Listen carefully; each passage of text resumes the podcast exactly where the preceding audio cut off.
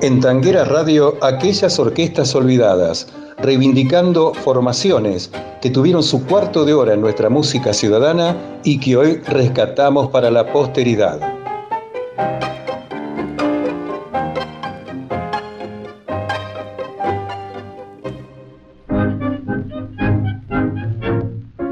Estimada audiencia de Tanguera Radio, en nuestro micro Aquellas Orquestas Olvidadas, comenzamos hoy recordando al maestro Raúl Caplum, violinista, compositor y director de orquesta, nacido en Buenos Aires, Argentina, el 11 de noviembre de 1910, con el nombre de bautismo de Israel Caplum.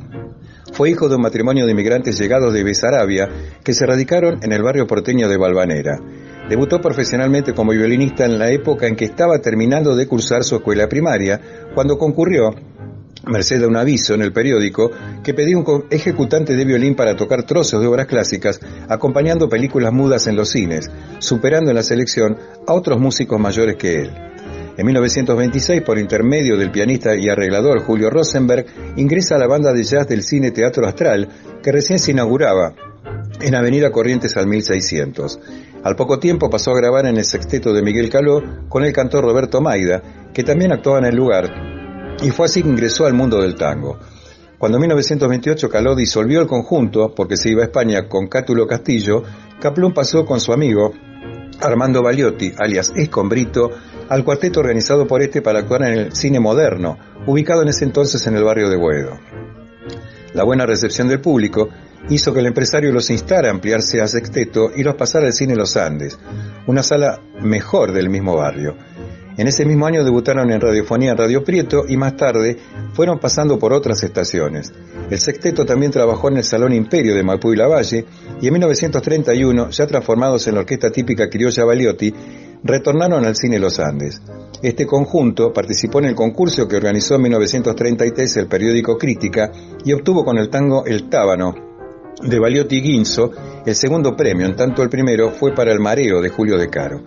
En 1932 y 1933, Caplún integró con Miguel Caló en el bandoneón y Luis Vigenti en el piano el trío Puloil, llamado así por la marca de un polvo limpiador que auspiciaba un concurso radial de cantantes que se transmitía por Radio Splendid, en el cual el terceto acompañaba a los participantes. En 1934, Caló formó una nueva orquesta con un estilo claramente influenciado por Fresedo, incorporando a Caplún en la fila de violines. Hasta 1938 ese conjunto grabó en Odeón 12 discos, sin ningún instrumental, e intervino en la película La vida es un tango, donde en una de sus escenas aparece Caplún. Más adelante Caló volvió a organizar su sexteto con los violines de Caplún y Pedro Skolnik, el piano de Vigenti y la voz del todavía no tan conocido Carlos Dante, actuando en el Café del Nacional, la llamada Catedral del Tango. Posteriormente, Baliotti organizó con César Guinzo una orquesta para un certamen de tango llevado a cabo en el Luna Park, auspiciado por el diario Crítica, y Kaplun aceptó integrarlo con su violín. En 1938, Lucio de Mare formó un conjunto integrado por el bandoneonista y arreglista Máximo Mori, el cantor Juan Carlos Miranda y los violinistas Kaplun y Carlos Arnaiz. En tanto, de Mare dirigía desde el piano. Capluni integró la orquesta de Demare en audiciones por Radio El Mundo, presentaciones en el Palermo Palace y los cabarets Novelty y Casanova, además de registros fonográficos para la discográfica Odeon, hasta abril de 1946, en que se aparta del conjunto cuando el director decidió viajar a Cuba. En junio de ese año, Caplún formó su propia orquesta con el cantor Horacio Quintana. Después de debutar en el Café Nacional, actuaron en el Tango Bar y en el Sanssouci, tras lo cual Quintana dejó el conjunto. En los años posteriores, su lugar fue ocupado por Hugo Duval, que debutó en Radio Belgrano junto a Roberto Goyeneche, que estaba por entonces por sus 16 años, pero ninguno de ellos grabó. Lo reemplazó Juan Carlos Jordán, quien en 1950 participó en el primero de los cuatro discos que Caplum registró en la discográfica TK. Eran las piezas Audacia de Hugo La Roca y Celedonio Flores y Tierra Querida de Julio de Caro. En 1952 disolvió la orquesta y se retiró de la música, retornando solo en forma esporádica para grabar con la orquesta de algún amigo por una llamada de urgencia. Raúl Caplum falleció en Buenos Aires el 23 de enero de 1990. Ahora, en aquellas orquestas olvidadas por Tanguera Radio, escuchamos a la orquesta típica Raúl Caplum, con la voz de Carlos Jordán en el tango Audacia de Celedonio Flores y Hugo La Roca, grabado en el año 1950.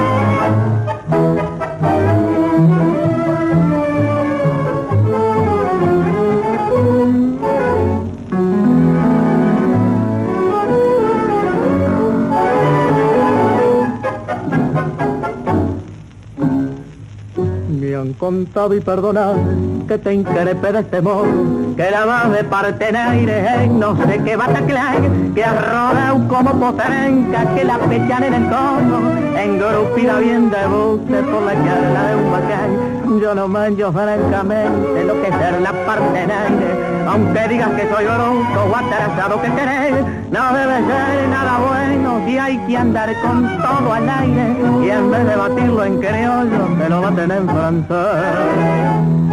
Después dicen y este fato que querés me desconsuela, pues viene de los muchachos que te han visto trabajar, que salís con otras vidas a llenar la pasarela y a cantar si lo que hacen se puede llamar cantar. Vos que no tenés oído ni para el arroz con leche y cantabas la morocha como número atracción. Quien te viera tan escasa de vergüenza y de peneche, emprenderla a los barridos cuando buenos charles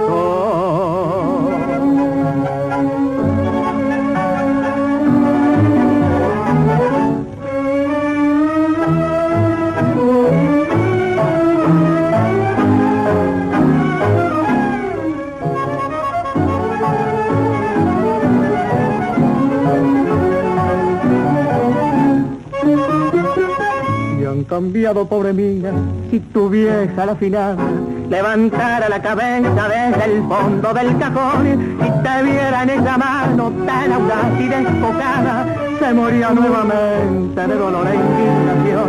Vos, aquella muchachita, a quien ella santamente educó tan calladita, tan humilde, tan formal, te han cambiado, pobre mina, te engrupieron tontamente, una carita un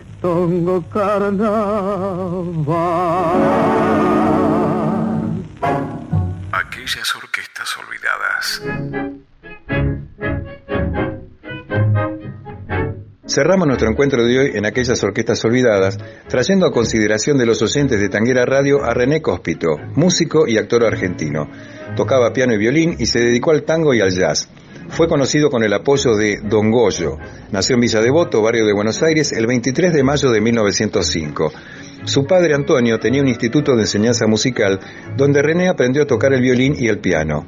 Inició su carrera con la música en el cine Elite de Belgrano, donde tocaba el piano.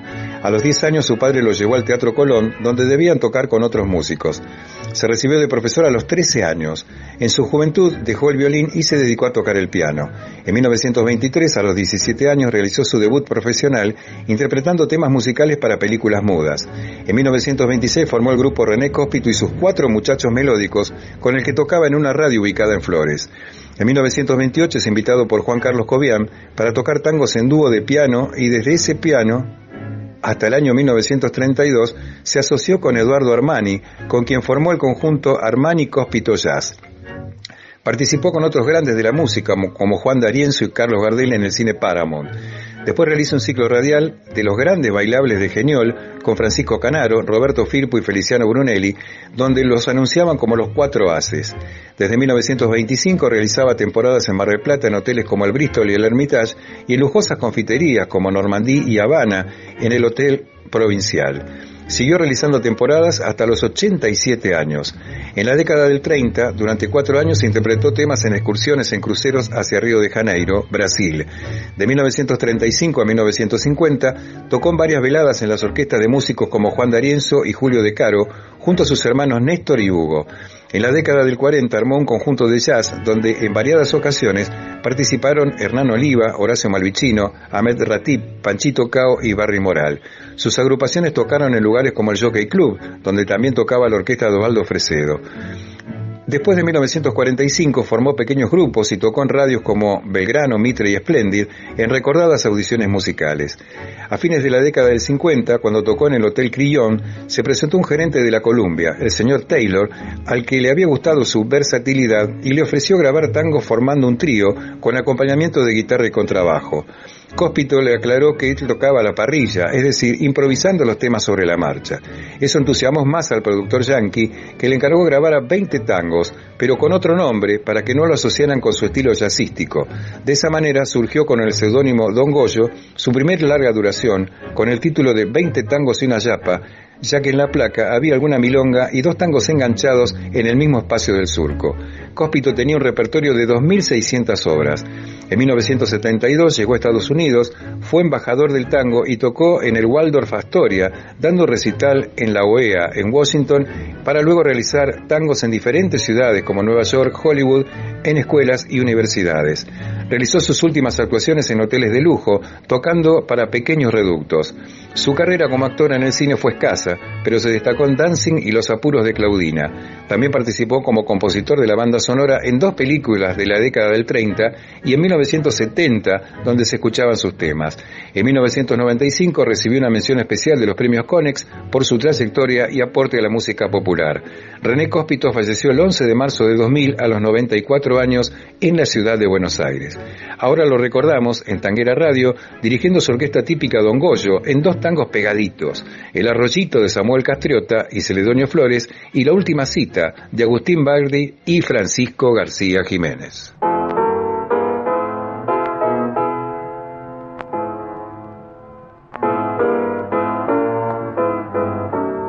Aquellas orquestas olvidadas.